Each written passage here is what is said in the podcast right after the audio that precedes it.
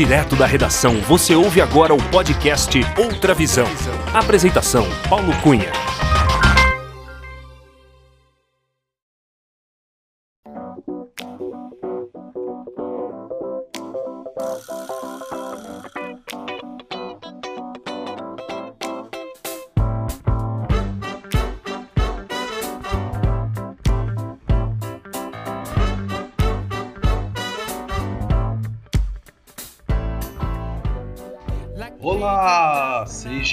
Muito bem-vinda, muito bem-vindo ao episódio 43 do podcast Outra Visão. Eu sou Paulo Cunha, o Paulão, e falo da redação da Outra Visão Comunicação em Belo Horizonte.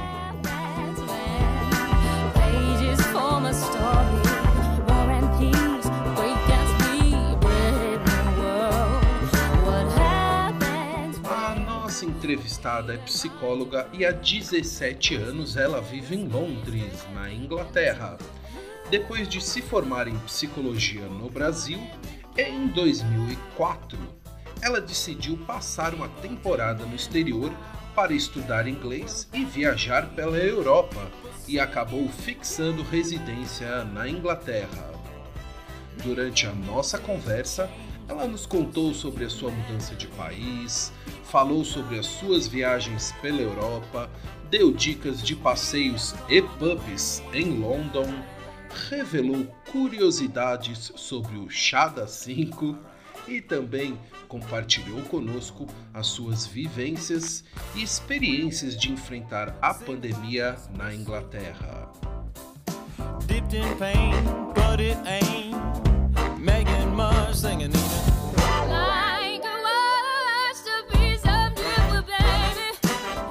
Agora, imagine que a nossa entrevistada adora andar de bicicleta. Ela gosta de pedalar por vários quilômetros, em passeios por pequenas estradas no interior da Inglaterra, até nos locais mais movimentados e famosos da região central de Londres. Nesta entrevista, ela contou sobre as suas pedaladas e expedições. É muito legal!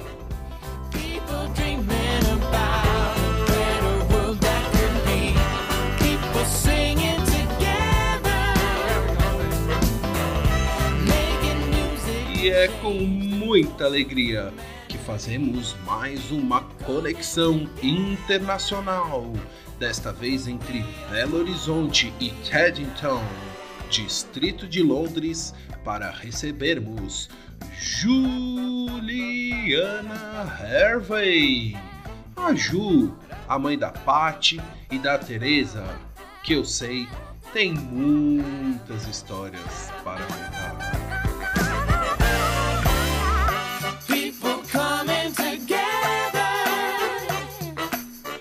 Acompanhe a entrevista.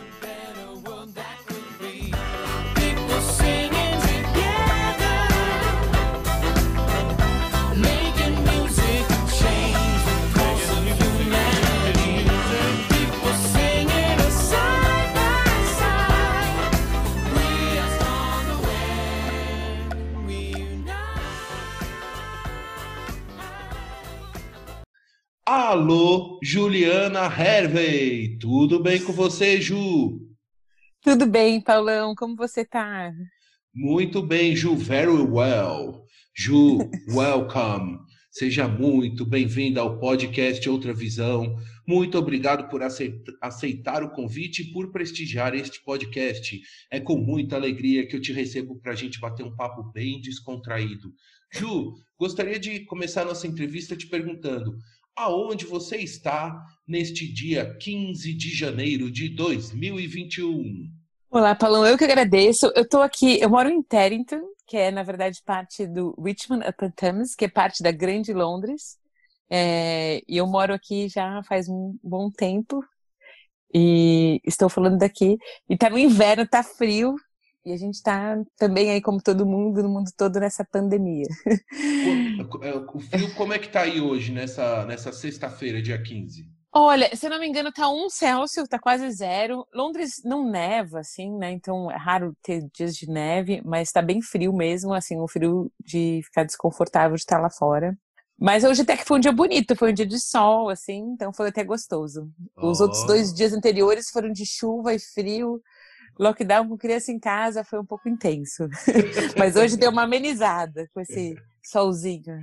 Então, Ju, diretamente de, dos arredores de London, na Inglaterra. Ju, queria começar a nossa conversa te perguntando o seguinte: eu sei que você gosta muito de, de bicicleta, de bike, e que circula muito de bike aí por Londres e os arredores.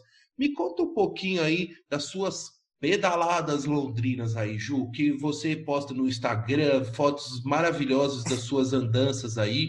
Eu conto assim, Paulo, assim, olha, na verdade, eu comecei a pedalar aqui em Londres é, porque a Lê, que é até uma amiga nossa, assim, ela, o irmão dela morava aqui, ele tinha uma bicicleta sobrando, e aí eu peguei a bicicleta dele para usar como transporte, assim. E eu ia pro trabalho, ia pro meu curso de inglês, tudo de bicicleta. Londres é uma cidade muito é, que não tem montanha praticamente, tem assim três montanhas na, na, na Londres inteira, na grande Londres inteira. Então dá para você pedalar sem se cansar, né? Porque pedalar não é uma coisa que cansa muito se você não tiver subidas, né?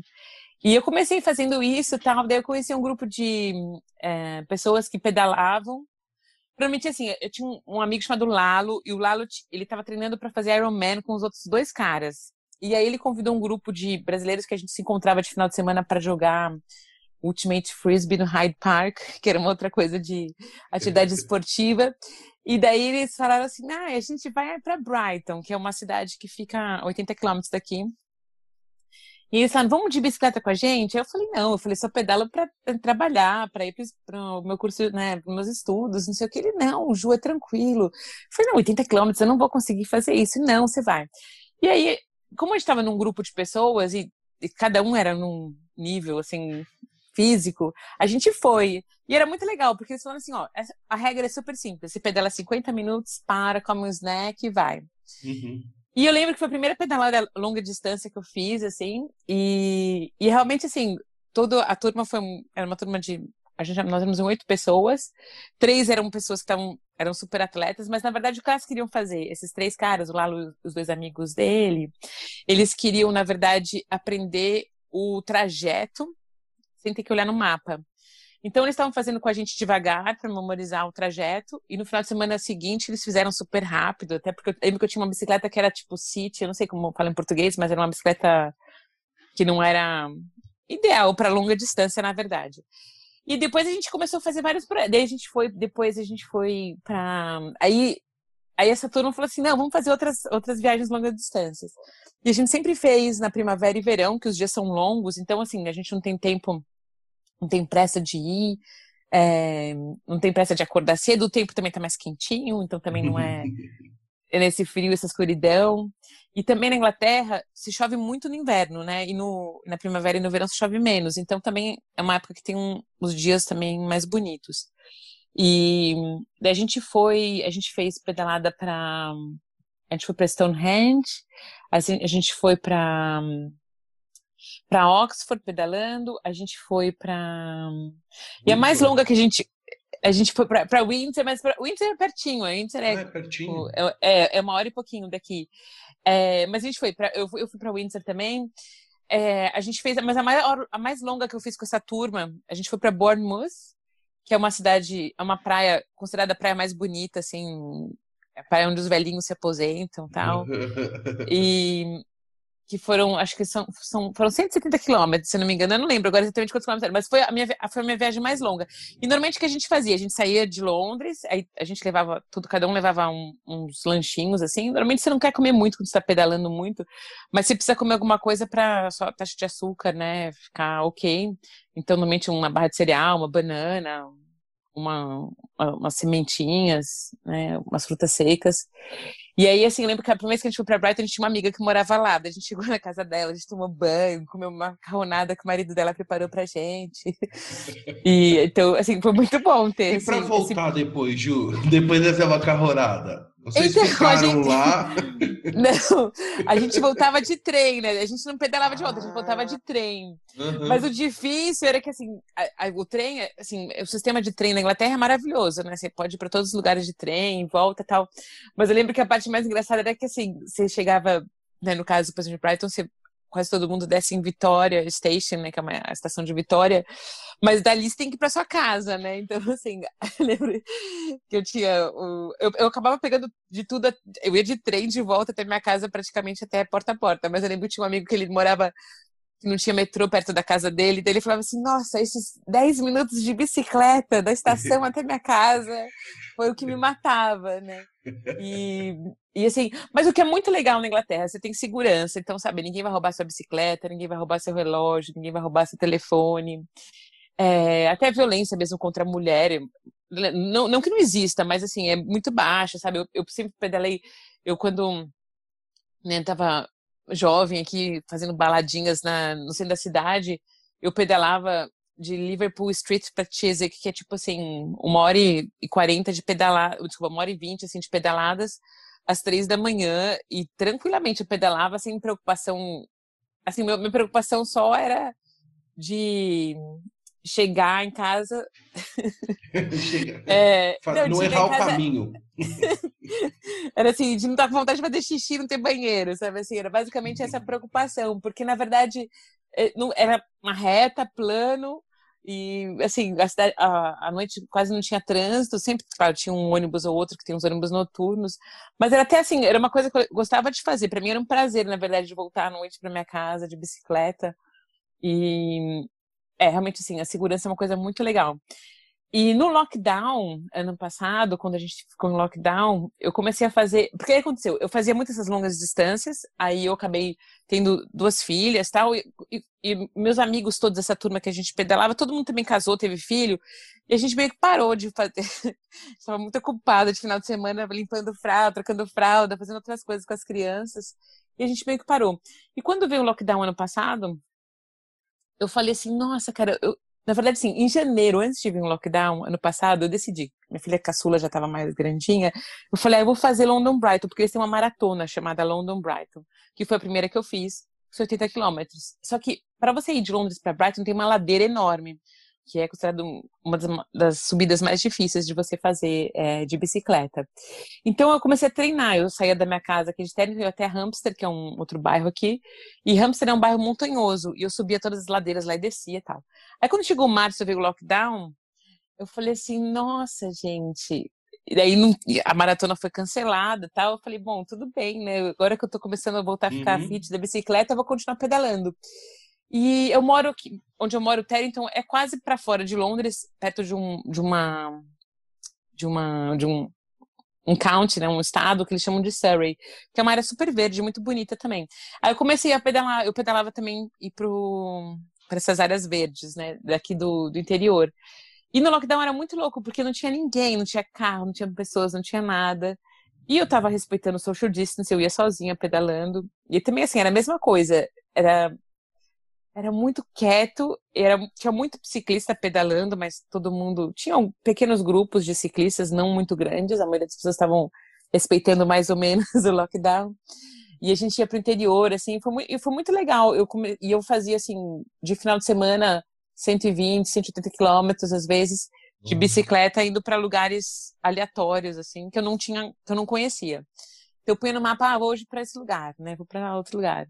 E Windsor foi um dos lugares que é próximo, eu tô na, na saída de Londres, a caminho de Windsor, na verdade. Eu fui várias vezes e, e eu lembro que foi muito legal, assim, também, porque as avenidas, as estradas vazias, era uma coisa muito surreal, assim, sabe? Era, era uma coisa muito surreal. O centro da cidade vazio também, fui pro centro também algumas vezes. E, e E foi da, da muito- sua casa até o centro, dá quanto tempo mais ou menos de bike, Ju?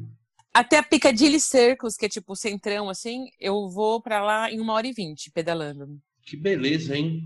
É, e de metrô, eu acho que eu vou pra lá, demora uma hora. Então, assim, de bici eu demoro 20 minutos a mais. Nossa. A gente que morava lá no Morumbi, né? Você atravessar Giovanni e a, e a Avenida Morumbi, é, pra, é, é- é é quase esse tempo pra você chegar, sei lá, na, na Paulista. Muito mais do que esse tempo, né? Não, é, é- não, é exatamente assim. Londres, acho que tem essa proporção de São Paulo mesmo, de ser gigante, né? De ter vários espaços, vários bairros, com várias né, identidades diferentes.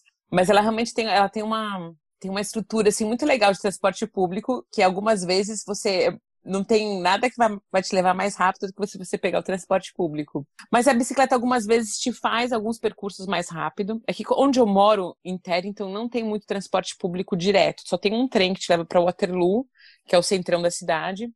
O que é ótimo, na verdade, para quem mora aqui e vai trabalhar na que eles chamam de City, né, que é na, na- no centro da cidade. Mas assim, mas por conta disso a Piccadilly não fica na City City, então Aham. eu demoro um, um pouco mais para chegar lá de metrô e, e de bicicleta eu demoro realmente um pouco mais. Mas é muito legal, é uma pedalada muito agradável, Nossa. porque tem, eles têm, o, o governo, a prefeitura tem investido muito em ciclovia, então tem melhorado muito.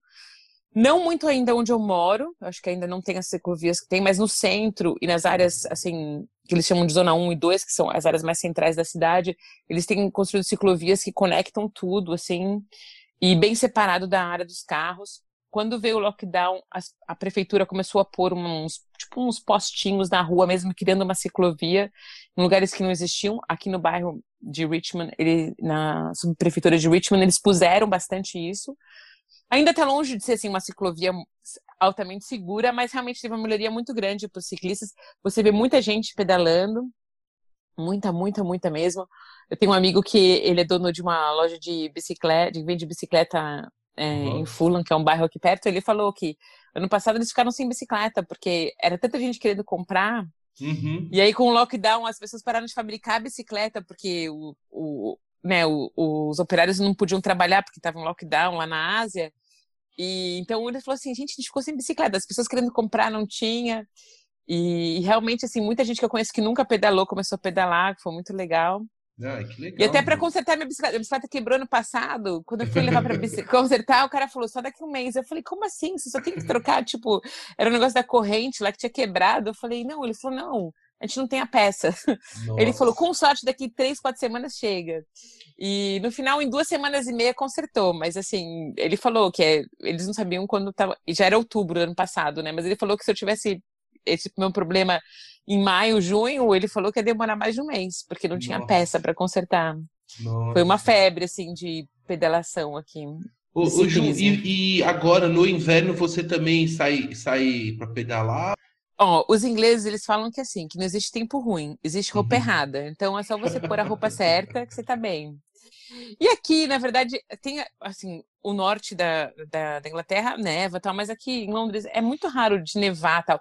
Essa época do ano, finalzinho de janeiro, fevereiro, fica, pode ter uns dias de neve e uma, e uma não sei como falar, esqueci a palavra agora em português, mas tipo um ice, fica tipo uma geada. geada, é, uma Uhum. geada. Então assim, para pedalar fica um pouquinho perigoso, né, a geada, porque você pode derrapar e tal.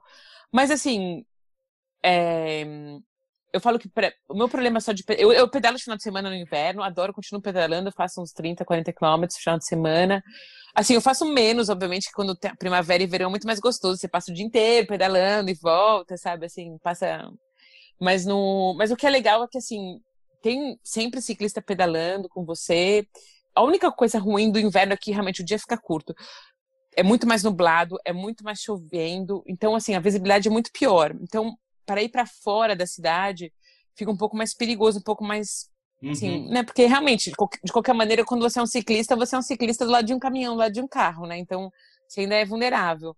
Mas, assim, você tem lá sua luz, você põe uma roupa colorida, você vai com outras pessoas juntos, então você não tá sozinho também, você faz lá o pelotão lá que eles chamam. Eu vou dizer para você que tem menos gente pedalando, mas ainda tem uma, uma, uma presença de ciclistas.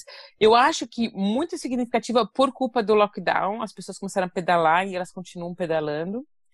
Que o lockdown trouxe essa, esse movimento que acho que não que antes não existisse, eu acho que só aumentou, na verdade, o número de pessoas que gostam de pedalar. E assim, e pedalar é uma coisa muito gostosa, porque ainda mais aqui que você sai aqui, assim, você vai nessas áreas verdes, assim, é muito gostoso, porque ele, ele- aqui na Inglaterra, eles têm umas ruelinhas, assim, umas...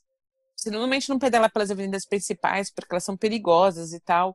Apesar que nas avenidas principais eles criam uma área para ciclista, a gente acaba indo para umas, umas ah, as avenidas as, as estradas é, mais Secundárias, né? é, secundárias, isso. E elas são muito mais fofinhas, elas são muito charmosas, porque algumas são até super antiguinhas, e eles têm umas coisas assim. E eles têm, eles têm várias rotas, eles têm livros publicados, sabe, de ciclovia para você pedalar e tal. E eu lembro de um lugar muito legal que eu descobri que eu nem sabia que existia, mas assim, era no meio de, uma, de um parque florestal, assim, tem um café para ciclista.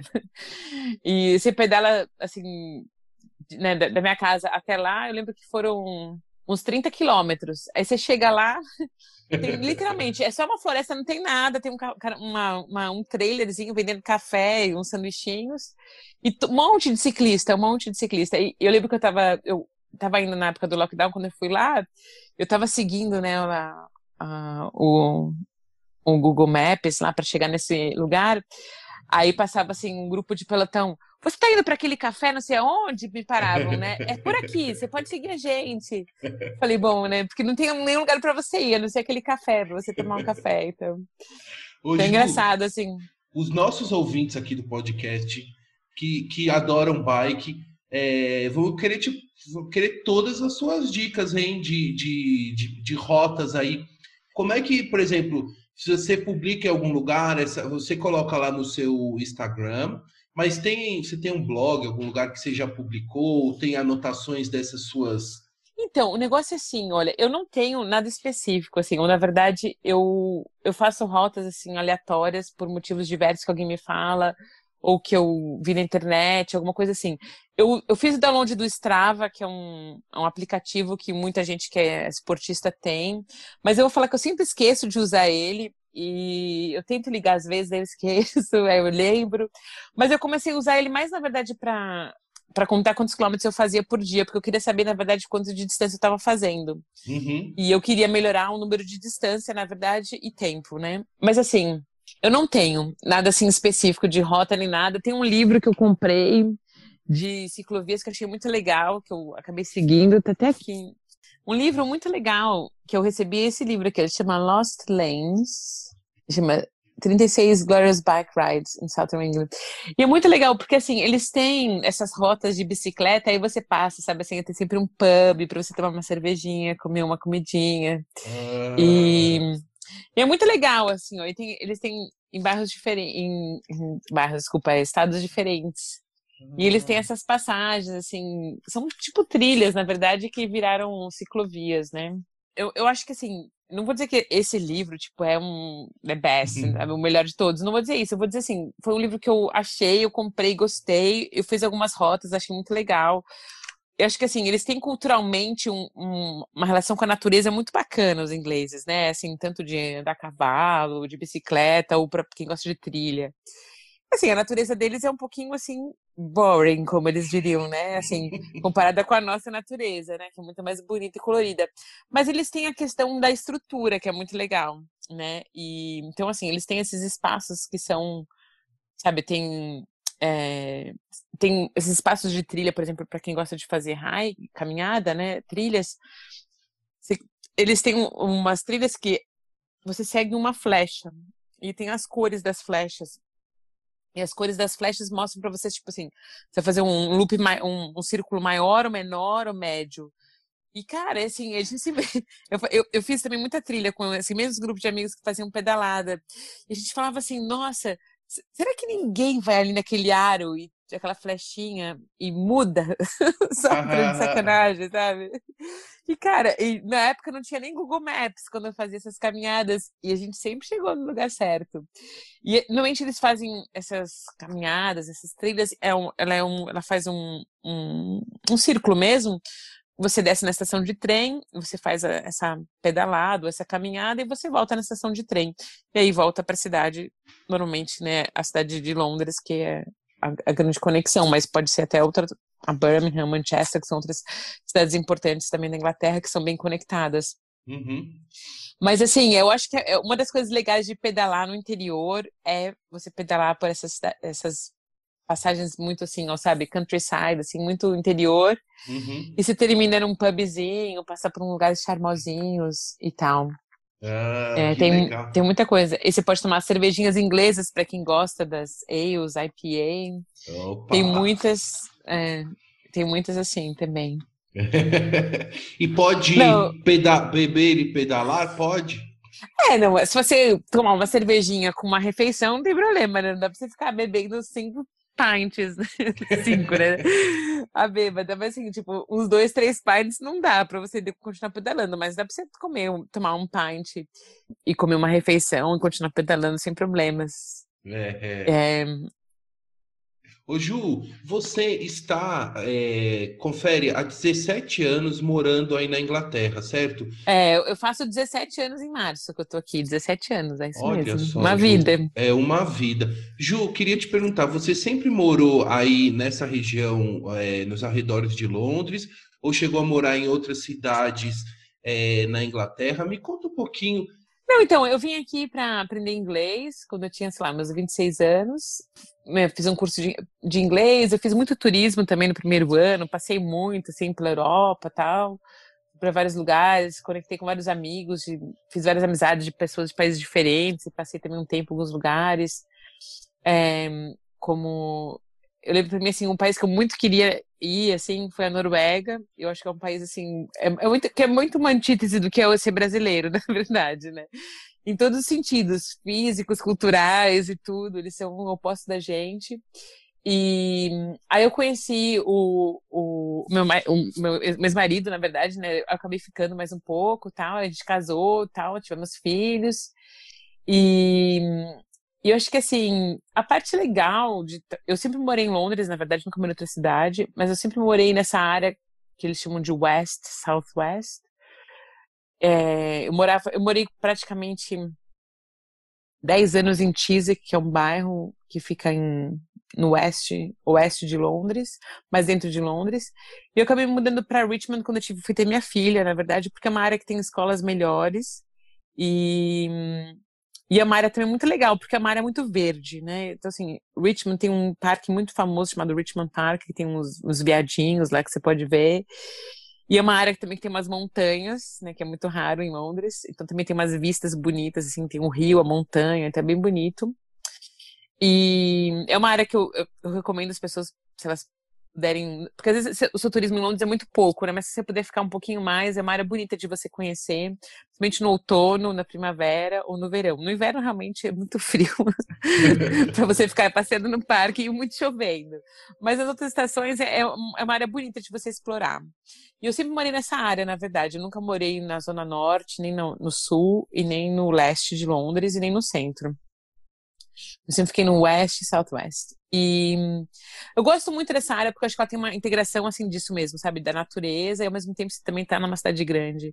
Então, para quem gosta de natureza, você tem, você pode fazer aula de remo, você pode fazer aula de equitação, você pode pedalar, você pode correr, né, fazer trilhas no parque e também pegar o trem, fazer trilhas no, no interior, que também a gente está muito bem conectado aqui também de trem nessa área que é onde eu moro. Assim, e Londres tem uma coisa muito parecida com São Paulo, né, da onde a gente cresceu, que acho que é uma cidade cosmopolita, que tem um pouco de tudo.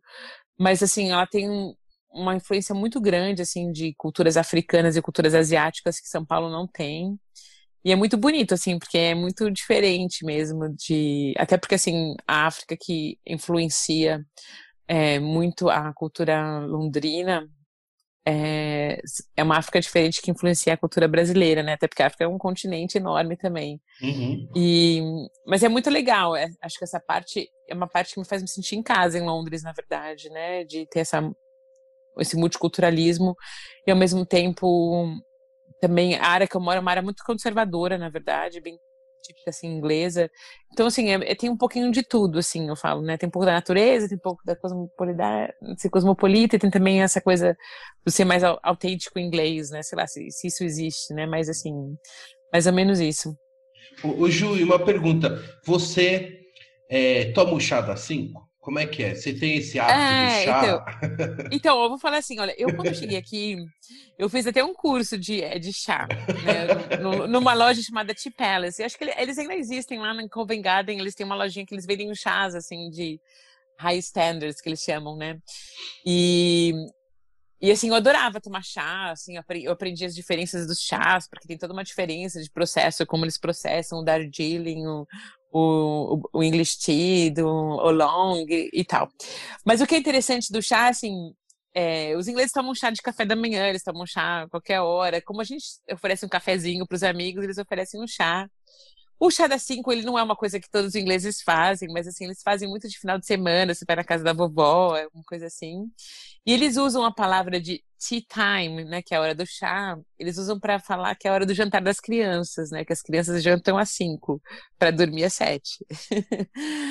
então, é assim, e é... Eu vou falar que assim, eu eu passei por uma fase que eu tomava muito chá, daí eu parei e eu voltei. Com o lockdown, eu voltei pro chá. Aham. E... Mas eu adoro um cafezinho, obviamente. Eu nunca abandonei meu, meu, meu gosto por cafezinho, mas eu adicionei um gosto pelo chá também. Eu gosto muito de chá. E, e você tem lá, como você tem que ferver a água, esperar alguns minutos, aí você tem que jogar a água fervendo. É, eles falam que assim, quando a água ferve, a água elimina o oxigênio da água. Então você tem que, na verdade, você pega a chaleira com água fervendo, você encosta ela no bule e você levanta a chaleira para que a água fervendo ela entre na, no bule, é, fazendo um splash, né? Fazendo um para devolver o oxigênio para a água. Eu não sei como como algumas palavras me fogem às vezes. E, e assim, eles falam que essa faz uma diferença dessa água choca que a gente falaria, né, no, no Brasil, assim, que água que fervida, né? Então você tem que fazer esse, essa, esse, a maneira que você despeja a água fervendo, ela traz o oxigênio de volta para a água e deixa o gosto do chá gostoso. e, e assim, para quem gosta de chá, eu lembro que quando eu fiz esse curso, assim, eu perguntei pro, pro, pro o cara lá do chá, não lembro, mas nem sei se ele tem uma palavra para quem é um mestre do chá. Mas ele falou assim, qualquer loja de chá que você vá, que é famosinha no centro da cidade, elas compram do mesmo provedor, né, do mesmo fornecedor. E custa mais ou menos o mesmo preço é, das lojas. E ele falou que a qualidade é essa mesmo, entendeu? Assim, é, eles compram o, o chá de boa qualidade e, obviamente, que o chá que vai para o supermercado, que todo mundo compra, a, a, acaba sendo a sobra, né? Uhum. E... Mas é, é muito gostoso, assim, o, o ritualzinho do chá, eu gosto. Ô, ô, Não Ju, só do chá preto, eu gosto de chá verde também, mas fala. Ô Ju, você então com- comentou que nesse período que você já está vivendo aí na Inglaterra, no início você fez umas viagens aí pela Europa.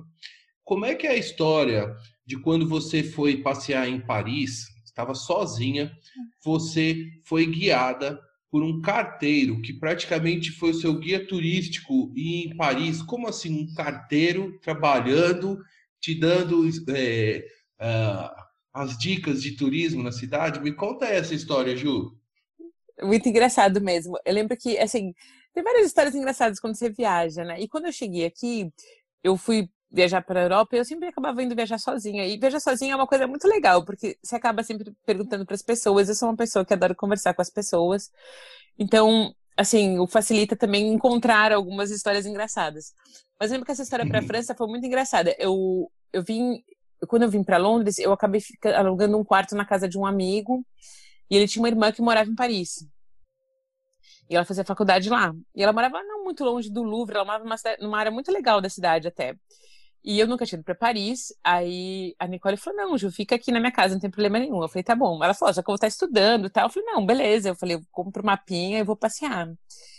E daí, eu lembro que eu acordei de manhã, cheguei à noite, ela me buscou na estação, a gente voltou pra casa dela, ela me mostrou rapidinho, assim, como funcionavam as coisas do metrô e tal, né, do ônibus, e onde a, a- casa dela era, onde os lugares mais próximos eram tal. E daí, de manhã, eu falei assim, ah, eu vou conhecer a Champs-Élysées, que é uma né, avenida famosa lá em Paris, tal, eu peguei... E, e era, a distância, ah, era caminhando da casa dela, não era longe. Aí eu comecei a caminhar, assim, e eu falei, meu, eu não sei, eu não sei onde eu tô, tô perdida aqui. Aí tinha um carteiro, eu perguntei pro carteiro, eu falei, falei, oi, tudo bem, né? Falei lá, meu inglês, né, que também não era, assim, muito fluente. Perguntei se ele falava inglês, ele falou que falava. E aí eu falei pra ele assim, ah, eu queria saber onde é a Champs-Élysées, né?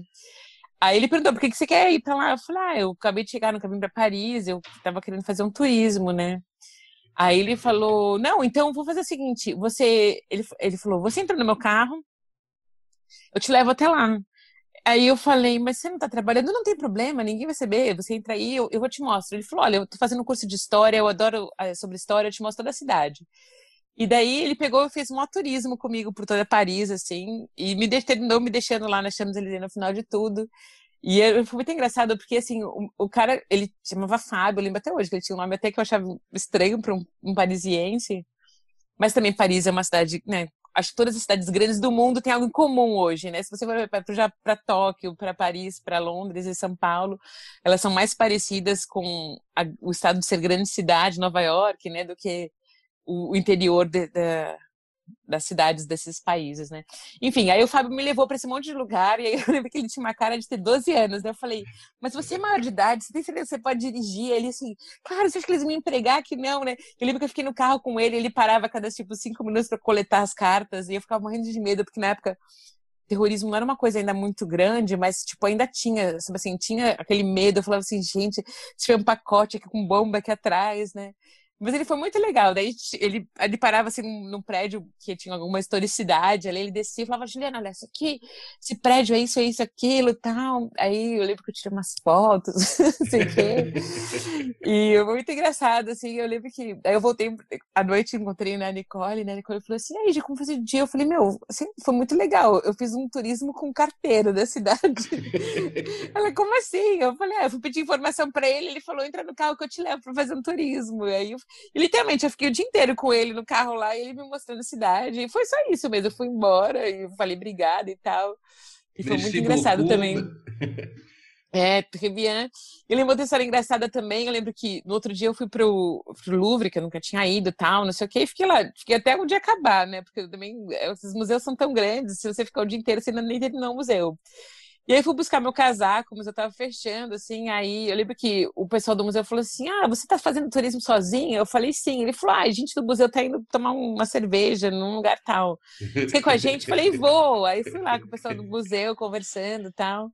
Mas eu lembro que essa, essa parte nem foi tão legal, porque, assim, eu lembro que o pessoal, o café lá que a gente foi tomar cerveja, gente, as pessoas fumavam tanto, fumavam tanto, era tanta fumaça de cigarro, eu tava assim, passando mal. Eu falava assim, gente, como que as pessoas conseguem vir aqui conversar? Eu tava já falta de ar, eu nem via que tava na minha frente. Assim.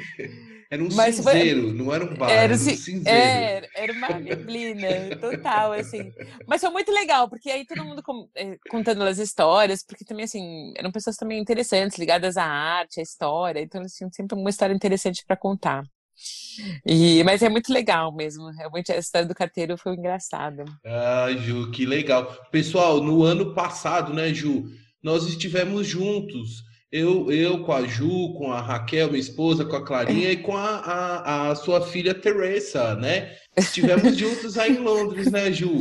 Fomos... É verdade, qual foi no foi aquele, qual foi aquele lugar que você indicou pra gente almoçar juntos? Foi muito engraçado, né? Primeiro vai ser assim, né, Paulão? Fazia, sei lá, quantos anos eu não via 20 vocês, eu nem anos, a conhecia gente- a Clarinha. A gente tem 20 anos, mas faz uns 20 que a gente não se via, né? Tô brincando. A gente é um pouco Basicamente, não. Eu lembro que você falou, eu tô aqui, eu falei, não, eu vou encontrar vocês, eu vou conhecer a sua filha com maior carinho. Não, então, a gente foi num pub, isso é uma coisa legal para quem vem para Londres, assim, tem uma rede de pub chamada Weatherspoons.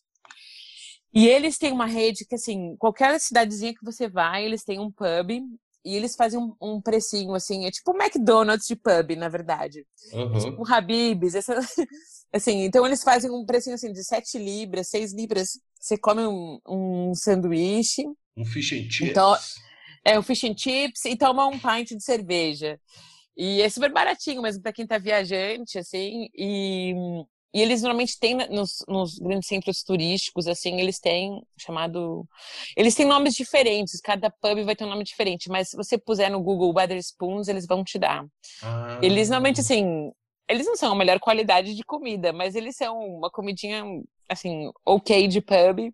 Uhum. E, e eles, e eles tive- tiveram uma época que eles compravam assim uns prédios históricos bonitos, formavam tal. Então também tinha uma coisa assim. É, Que foi como o que a gente foi, né? Também era um prédio É, um é, super o que legal. a gente foi. assim. é, o que a gente foi também era, é, fazia parte dessa rede de prédios antigos que eles reformaram e tal, e, e fizeram pubs.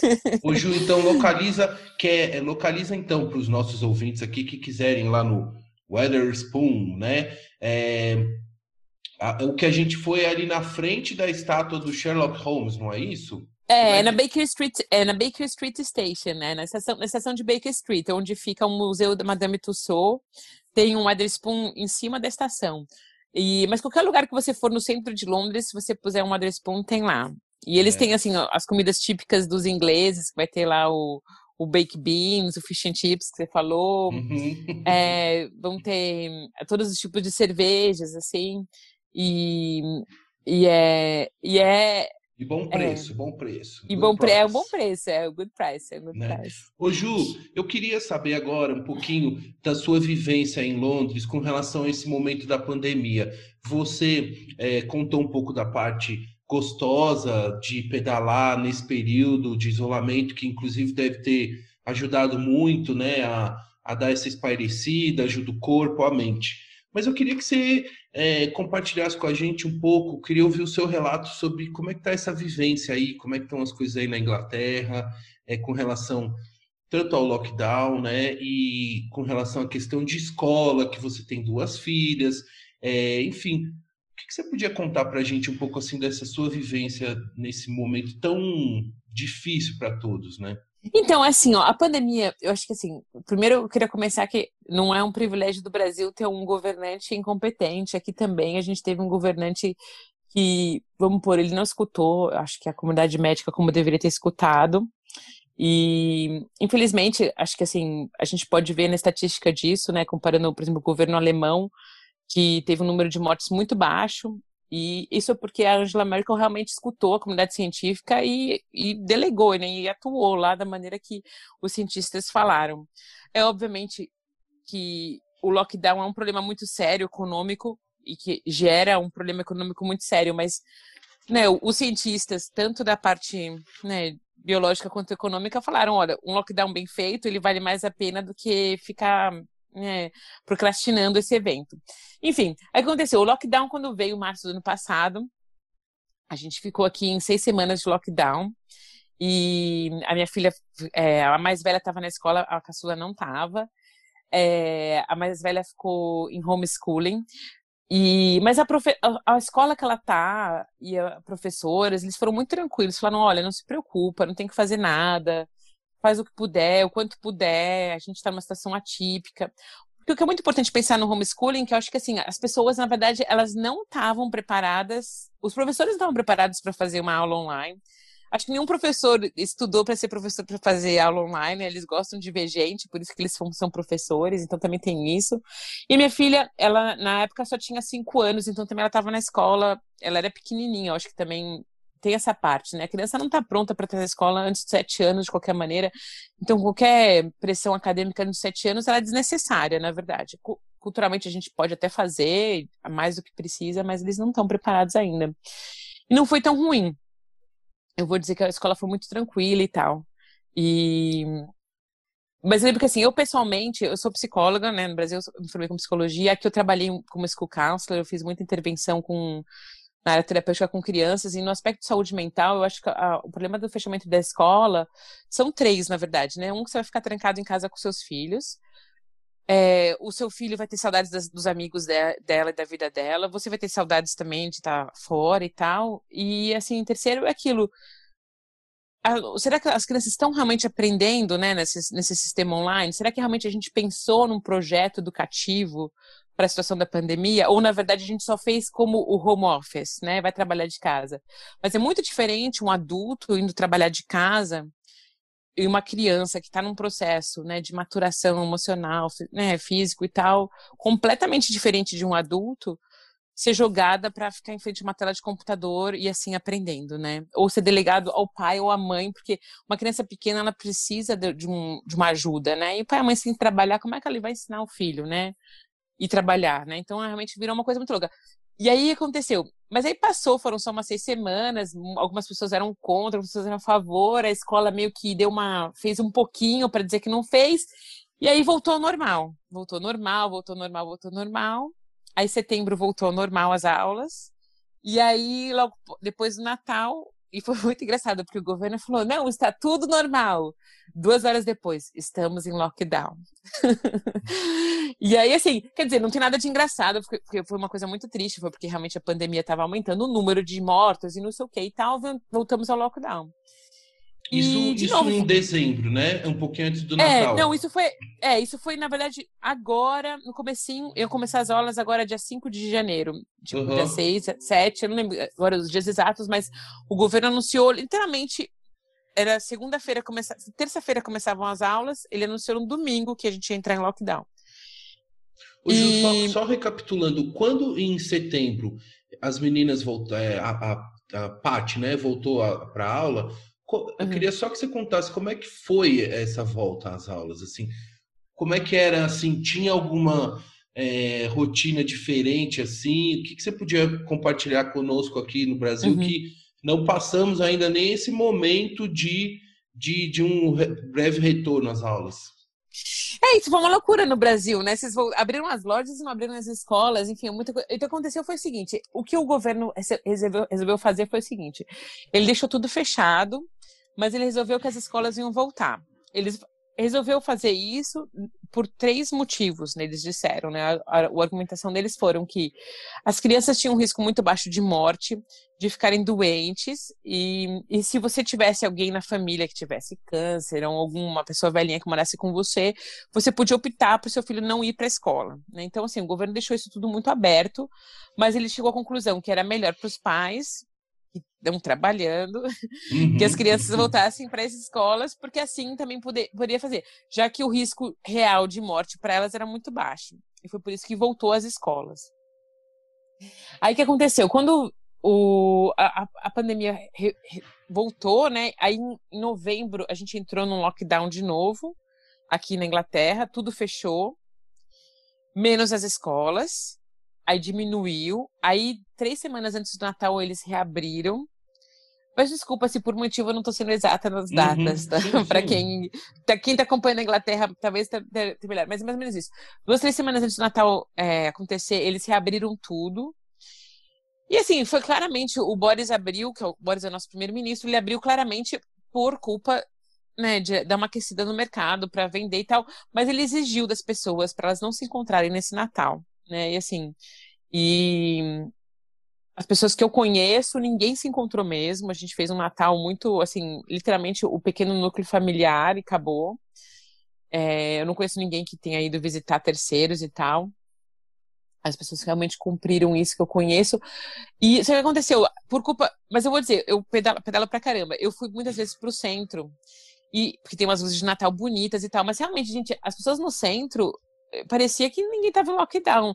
Porque o que o governo nunca fez foi a obrigatoriedade de máscara fora de casa. Você só precisava Hum. usar a máscara se você estivesse dentro de um espaço. Dentro da loja, dentro do supermercado, dentro do ônibus, dentro do metrô, você usa máscara. Você tá na rua, você não precisa. Só que, é, assim, pessoalmente, e acredito que a comunidade médica também concorde que isso foi um erro, porque na verdade, assim, realmente, eu andando na rua não preciso de máscara. Mas a hora que eu tô passando, dobrando a esquina e vou encontrar você, eu tenho que estar com a minha máscara, né? E não- eu não tenho como tira e põe, tira e põe, tira e põe. E, então era melhor ele falar que a gente tinha que sair de máscara, mas até hoje eles não falaram, não obrigaram a gente a usar máscara e por conta disso pouquíssimas pessoas usam a máscara o tempo todo em ambiente aberto. Voltou às escolas em setembro e quando voltaram, o diretor da escola da minha filha mandou um e-mail e falou: "Olha, eu não vou pedir, não vou fiscalizar. A gente está numa pandemia, eu espero que vocês, quando entrarem na escola, estejam de máscara." E o mais engraçado é que, assim, triste, né? Engraçado, triste, é que é exatamente isso. Quando você entra na escola, tem aquele portão onde as pessoas se amutuam para entrar. E é exatamente ali que pode haver uma contaminação, né? De ar das pessoas que estão doentes Uhum. e tal. Aí as pessoas sempre ali lembram que elas estão sem máscara, dão aquela, aquela paradinha e deixa mais amontoado ainda de gente para pôr a máscara, né? E dava uma raiva, que eu falava assim, pô, põe a máscara, dobrando a esquina, põe a máscara, para fora da, da- Uhum. do portão e põe a máscara. Mas assim, a maioria das pessoas acabavam pondo e tal. E, mas o que foi, o que eu achei assim, muito estranho, na verdade, que eu acho que o, o governo aqui, o ministro da Educação aqui, ele criou uma plataforma para os pais reclamarem das escolas que não estavam entregando é, material suficiente acadêmico para as crianças aprenderem online. Assim, eu pessoalmente acho que assim, é uma estupidez isso, porque primeiro, qual, como que você mensura o quanto de lição de casa, quanto de aprendizado seu filho está recebendo? Né?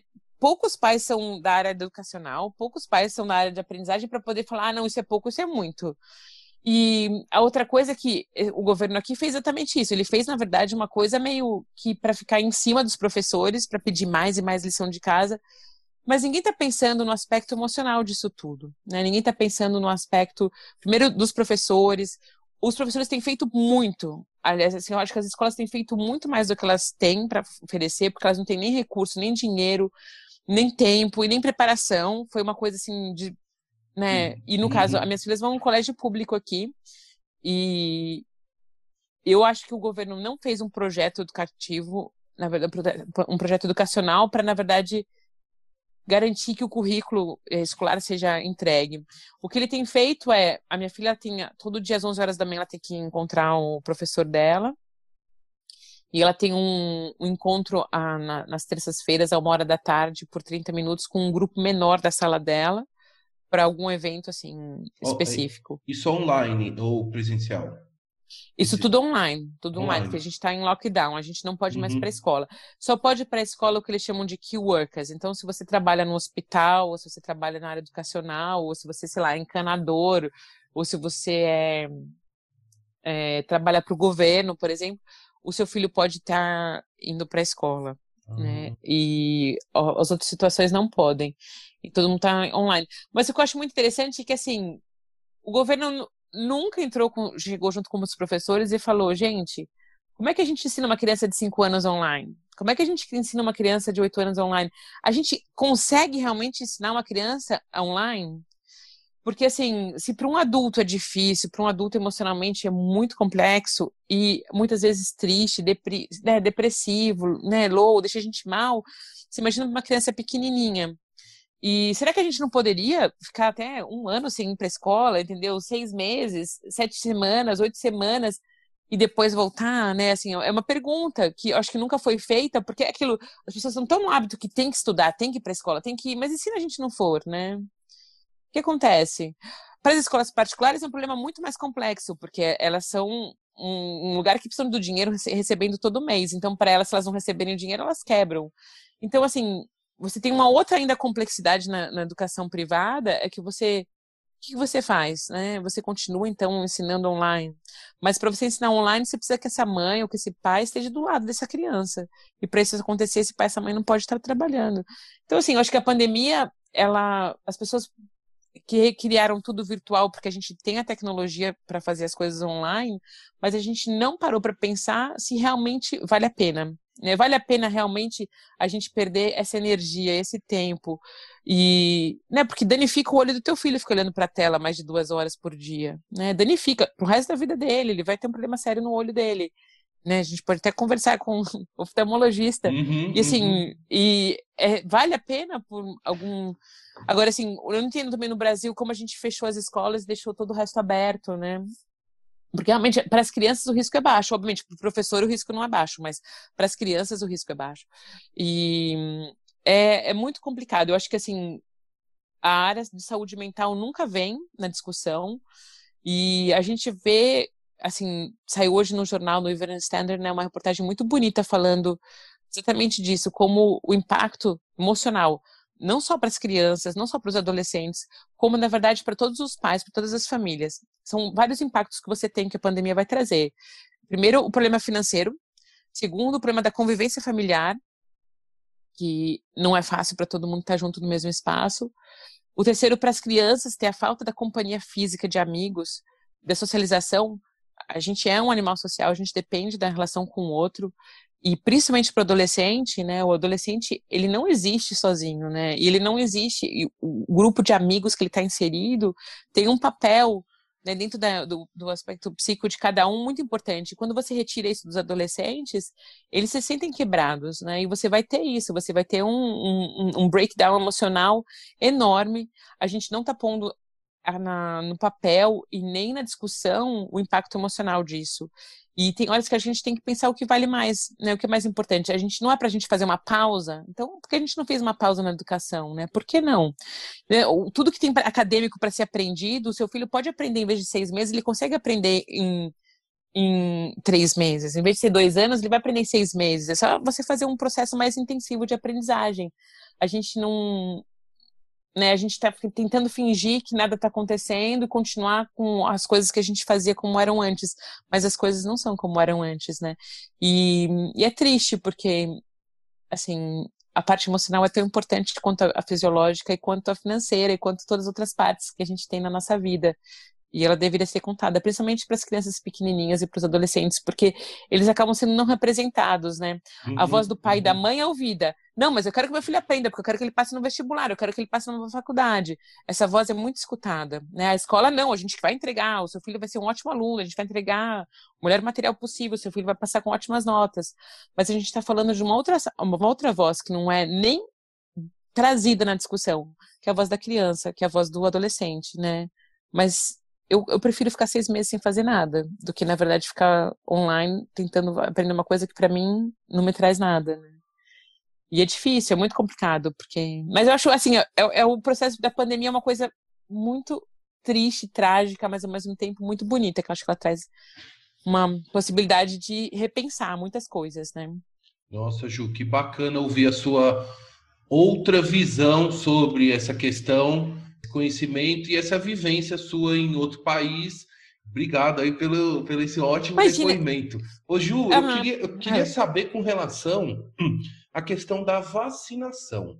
Porque aí, ah, é, assim, começou. a gente viu, a gente viu aqui no Brasil, e está acompanhado, né, que já começou o processo de vacinação aí na Inglaterra, já É. os idosos estão sendo vacinados, até a rainha foi vacinada, né, semana passada, o príncipe Philip também já tá com a vacina dele, tá, tá garantido. E aí é o seguinte, eu queria saber assim, você, mãe, que, enfim, que não está na, na, na faixa de, de né, das prioridades ainda, como é que é? Como é que tá a possibilidade de você já ter essa vacina e ter acesso a ela? Como é que é para é? Então é o seguinte, ó, é muito legal. A vacina, quando eles começaram a fazer o processo da vacina, eu me voluntariei para fazer parte do, do, do, do ser voluntária da vacina deles. Mas eu acabei sendo excluída do, do voluntário deles. Era da vacina da Oxford até que eles estavam desenvolvendo. Mas é o seguinte, o que, como vai acontecer? Primeiro eles vão dar a vacina para as pessoas que trabalham na, na área de saúde pública e as pessoas que têm mais de 80 anos e principalmente as pessoas que trabalham na, na- nas home cares, né? Que é na, no asilo, no asilo. Hum.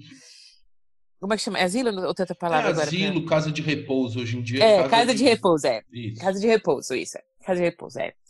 E, e eles vão dar para as pessoas que trabalham na casa de repouso, porque assim as pessoas que estão trabalhando com os velhinhos também não vão passar para os velhinhos, né? Hum, E aí depois eles vão passar, acho que são.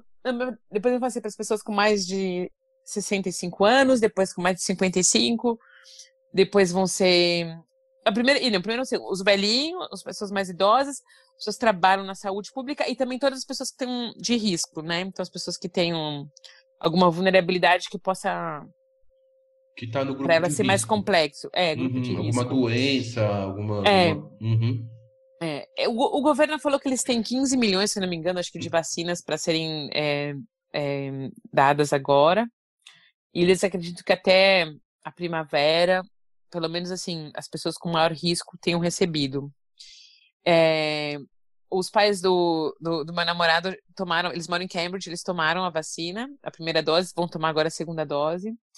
E realmente é isso, eles estão dando para as pessoas as vacinas. E como, é importante lembrar que assim, a gente está na pandemia, a gente está vivendo no inverno, né? No inverno, normalmente, é a época que as pessoas mais ficam doentes de qualquer maneira. Então, assim, a pandemia só fica mais séria por culpa também do, do da época do ano, né? E então, assim, eu acho que é uma parte legal a vacina vir, porque até a primavera as coisas devem melhorar, no sentido até da própria. Acho que a pandemia deve diminuir também as pessoas têm levado mais a sério, eu acho. Teve uma época que as pessoas já não aguentavam mais, então tava meio que todo mundo ignorando as regras. E acho que quando o governo anunciou o lockdown de novo, as pessoas se ligaram que né, não é brincadeira mesmo, é para todo mundo ficar em casa, para todo mundo lavar a mão, é para todo mundo né, não encontrar pessoas. Ô, Ju, mas você acha que você, ainda esse ano, vai poder ser vacinado? Assim, qual Ah, que é tá. a sua Essa perspectiva? pergunta. assim? Eu, ó, Uhum. pra falar a verdade, eu, eu falar a verdade, eu não faço ideia sobre isso, mas eu acredito que talvez sim. Mas não sei, na Tomara, verdade. tomara, tomara. Não, mas assim, ó, o que, o que, o que eles, o que eu, pelo menos do que eu tenho acompanhado, é que assim, as pessoas com mais risco, elas recebendo a vacina, é, vai diminuir o número de mortos e por si só isso vai diminuir também a, o estresse que a pandemia traz para o sistema de saúde público, né? Porque uma coisa importante lembrar na Inglaterra, ela tem um sistema de saúde público eficiente e quem cuida dos pacientes, né, que estão doentes é ainda o sistema público. Então, o gol maior que o governo tem é de realmente tirar essa pressão no. Porque se você tem todas as. Né, a mesma discussão que tem aí no Brasil, todas as né, camas sendo utilizadas por Covid, a pessoa que quebrou o braço, sofreu acidente de carro, sofreu acidente de bicicleta, ela não pode ir ao hospital, entendeu? Que está saturado. Uhum. Então, é mais ou menos isso. Mas eu acredito que as pessoas com maior risco recebendo esse- essa, essa problemática do sistema de saúde diminua. E dizem, né, que de algum modo, é, eu não sei, assim, se vai conseguir ou não, porque o Boris, ele é um cara tão que fala uma coisa, outra coisa, e ele, tipo, né?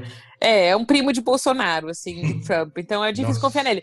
Mas ele diz que até primavera, ele acredita que, pelo menos assim, a grande maior parte das pessoas de risco vão estar vacinadas e que até o final do ano todo mundo deve receber. Então, a hora que eles liberarem, eu estarei lá para receber com o maior prazer, assim, até porque eu confio muito no- nos cientistas daqui, eu acho que eles têm é, uma intenção muito bacana e apesar de, claro, né, corrupção tem acho que qualquer lugar, mas as pessoas que amam a ciência, que amam, né, a humanidade, que têm trabalhado para desenvolver essas, essa vacina, a gente sabe que elas são pessoas de, de boa índole, né? E elas jamais iam produzir alguma coisa que fizesse mal pra gente. Então eu não vejo a hora de chegar, mas assim, eu não sei, não tem data. Eu acho que É. não, não, não tá anunciada. Mas eu acredito que até o final do ano todo mundo deve estar recebendo, assim. Ah, se Deus quiser, Ju. Ju, eu gostaria de ir caminhando para o final da nossa conversa. Eu, eu tenho aqui uma última pergunta. Gostaria que você desse algumas dicas de turismo em Londres, considerando um- uma condição normal assim da cidade, né? Assim, com tudo funcionando e Tudo tal. aberto, é. Quais Então, ó- lugares assim imperdíveis de London que eu tive a oportunidade de conhecer algumas coisas, gostaria de conhecer mais e tudo, ficar mais tempo, porque o tempo é curto e tal, e é caro também, né? é, ainda mais agora, com o pound no valor que tá. Nossa, Não, mas assim, eu vou, começar assim. Primeiro, a dica de Londres. Acho que Londres é como uma cidade, qualquer cidade gigante, né, do mundo.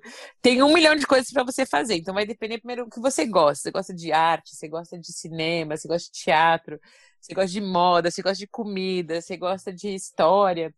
Eu acho que é aí que você tem que focar nesses detalhes diferentes que cada um tem o seu hobby, né?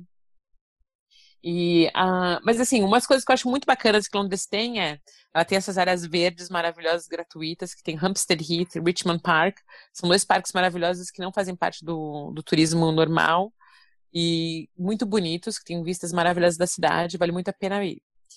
Todos os museus que a cidade tem, né, assim, são museus que eu acho muito legal. Eu tenho criança, então acho que assim, os museus que eu gosto muito e acho que todas as crianças amam, o Museu de História Natural, o Museu da Ciência, o Museu de Londres, são museus muito interessantes e eles são gratuitos, que também faz a viagem ser mais legal ainda. E tem também uma coisa muito legal, tem parquinhos muito legais para as crianças, né? Acho que qualquer parque que você vai tem uns parquinhos muito legais. É, tem um lugar que eu acho muito bonito chamado Wetlands, que quer dizer pântano, né? Que fica em Barnes, que é, é perto de Hammersmith. É, é, é assim, southwest, é, sudoeste de Londres. Esse lugar chamado Wetlands é para quem gosta de pássaros. Eles têm lá um. um Birdwatch, sim. é, eles têm um birdwatching lá, e, mas eles têm um espaço para criança muito legal, muito lúdico. Eles têm também um espaço muito legal para quem gosta de tirar fotografia de natureza. E, assim, de novo, eu acho que assim, não é um lugar para quem, quem não gosta de natureza, não perca, não perca tempo de ir lá. Mas para quem gosta, eu acho que é um lugar muito bonitinho, assim, é um parque muito bonito e, além de tudo, é um, é um lugar que ajuda a financiar projetos de pesquisa e, enfim, ONGs que trabalham ligado à natureza. E que mais? Eu falar, tem o Tate Modern também, que é um museu muito legal, que eu acho que vale, também vale muito a pena de ir, com criança, sem criança, para quem gosta de arte, passear ali na beira do South Bank, que é onde fica o Tate, uma caminhada muito bonita, cheia de, de prédios históricos e é, bem no centro da cidade. O aquário da cidade também acho muito legal, que tem os peixes, né? O tubarão e tal. Mas, de novo, também, se você gosta de natureza. O Madame Tussauds, né? Que você foi também, assim, é muito legal. Ô, Ju, E- e... e uma dica assim, uma ou duas, assim, mas aquela certeira, assim, do pub, aquele pub que você, que você, você tem um carinho especial, você tem, assim, uma dica de um pub, assim, que você fala, pessoal, dá uma parada lá, faz um pit stop ali. Olha, o pub. Eu tenho um pub, dois pubs que eu amo muito em Londres, muito mesmo, assim. Tem um chamado Holly Bush, que fica lá em Hampstead. E ele, assim, ele é pequenininho e ele fica no topo da montanha, assim, lá no, no- bem perto da estação de Hampstead, da linha preta. É, e ele é um pub histórico, assim, muito charmosinho. E tem uma comida muito gostosa. É uma área muito legal da cidade, assim, que você encontra todos, um monte de artista famoso mora lá também, então você ainda tem a chance de trombar Ó. com alguém ali. Eu já vi lá Kate Moss, Nicole Kidman, É e o, o Rick Gervais, e como é que é o nome? Eu esqueci o nome daquela outra moça. Gwyneth Paltrow também, eles moram lá. A Nicole, obviamente, não, devia estar só de passagem. É, O Paul McCartney mora naquela área também da cidade, não? Eu não sei Oh. onde ele mora. Eu não sei onde ele mora, mas eu, mas eu sei que ele morou uma época com a com a Heather, com aquela ex-esposa dele que eles separaram. Ele morava para essa área de Richmond, aqui que eu morava, que eu moro. Opa. Mas um pub que eu gosto muito, que eu acho muito legal, e é, realmente ele é muito charmoso, chama The Dove, que é a pomba branca, né? E ele fica em Hammersmith, ele é um, pu- um pub histórico também. A comida dele, assim, eu acho que o do Hollybush é mais gostosinha, mas ele também é uma comida gostosa. Mas ele fica na beira do rio Tamisa, bem pertinho da, da estação de Hammer, do- bem pertinho da, da ponte de Hammersmith. E é uma caminhada muito bonita de se, de se fazer, da estação de Hammersmith, você vai até a ponte de Hammersmith e caminha até o pub. E chama Dove. E também ele é um pub super histórico também, sei lá, de. Eu não sei que ano que é, mas sei lá, 1500, 1600. Põe no Google aí. Mas é um pub muito bonitinho, muito charmoso. E tem também um pub que fica na. Eu não vou lembrar agora o nome, mas que fica na mari... numa marina. No Docklands, acho que é. E assim, olha, pub histórico charmoso, eu acho que não falta. Se você puser no Google, onde você estiver em Londres, o bairro que você tiver, se você puser, vai ter uns dois, três pubs não longe de onde você estiver, bem charmosos. Isso é uma coisa muito legal, mas você entra e fala, nossa, desde 1500, 1200 esse pub existe, né? Então, assim, é muito legal. E eles têm muito, assim, os, pubs antigos são muito charmosos mesmo, vale muito a pena dar uma visitadinha. E tem livros de turismo só para você visitar pubs históricos na cidade também. Ah, legal, mas é- agora é sempre legal e ter uma dica especial sua, assim, né? Que você. Não, eu, você é, eu, não eu, eu amo Dove e eu amo Hollybush, que são os dois pubs que eu gosto, assim. O Hollybush, em particular, é um pub que eu gosto muito porque eu, na verdade, eu estudei na Tavistock, que é um, um, um centro de psicanálise que fica ali perto de Hampstead. É, e eu ia muito lá com minhas amigas, assim, a gente ia lá depois tomar uma cervejinha, às vezes a gente passeia no parque, depois tomava lá uma cervejinha, às vezes jantava também. E, mas o Dove eu acho que ele é um pub mais bonito, porque ele tem uma beira do rio e tal, então ele é mais, mais bacana por isso. Mas assim, os dois são muito bonitos, os dois são muito Ah. charmosos. Ju, então gostaria de finalizar agradecendo muito a você pelo carinho, pela gentileza, disponibilidade em compartilhar um pouco da sua história, seus pensamentos, ideias aqui com, comigo e com os ouvintes do podcast Outra Visão. Também gostaria, Ju, de agradecer a todos os ouvintes né, que nos acompanharam até aqui nessa conversa deliciosa com várias dicas sobre Londres e sobre e com a sua outra visão que eu adorei sobre ah, os aspectos da, relacionados à pandemia. Ju, você poderia deixar um recado final aqui para os nossos ouvintes? Bom, eu primeiro eu queria, eu que agradeço, Paulão, de você ter me convidado para bater papo aqui. Muitas saudades da sua companhia, da Raquelzinha, e, enfim, da nossa juventude, de várias conversas gostosas. Eu, na verdade, eu falar assim, para todos os seus ouvintes, que fiquem à vontade se vocês quiserem mandar uma mensagem, né, em private aí no meu e-mail, no meu Instagram. Eles fiquem à vontade de me encontrar e que eu, com o maior carinho, dou dica para eles de alguma coisa de Londres que eles queiram saber ou até alguma dúvida sobre algum problema de estado de emocional que eles estejam passando com a pandemia, que fiquem à vontade de perguntar, em relação às suas crianças e, enfim, a sua situação também, porque realmente não está sendo fácil para ninguém. Mas ao mesmo tempo está sendo, em- eu acho que muito enriquecedor também emocionalmente em outros aspectos para a gente também essa pandemia, né? E é isso, eu que agradeço. Obrigado, Ju. Um beijão pra você e see you later. See you later e beijão para você, para Clarinha e para Raquelzinha. Beijo grande, viu? Tchau, Beijo. tchau. tchau, tchau. tchau.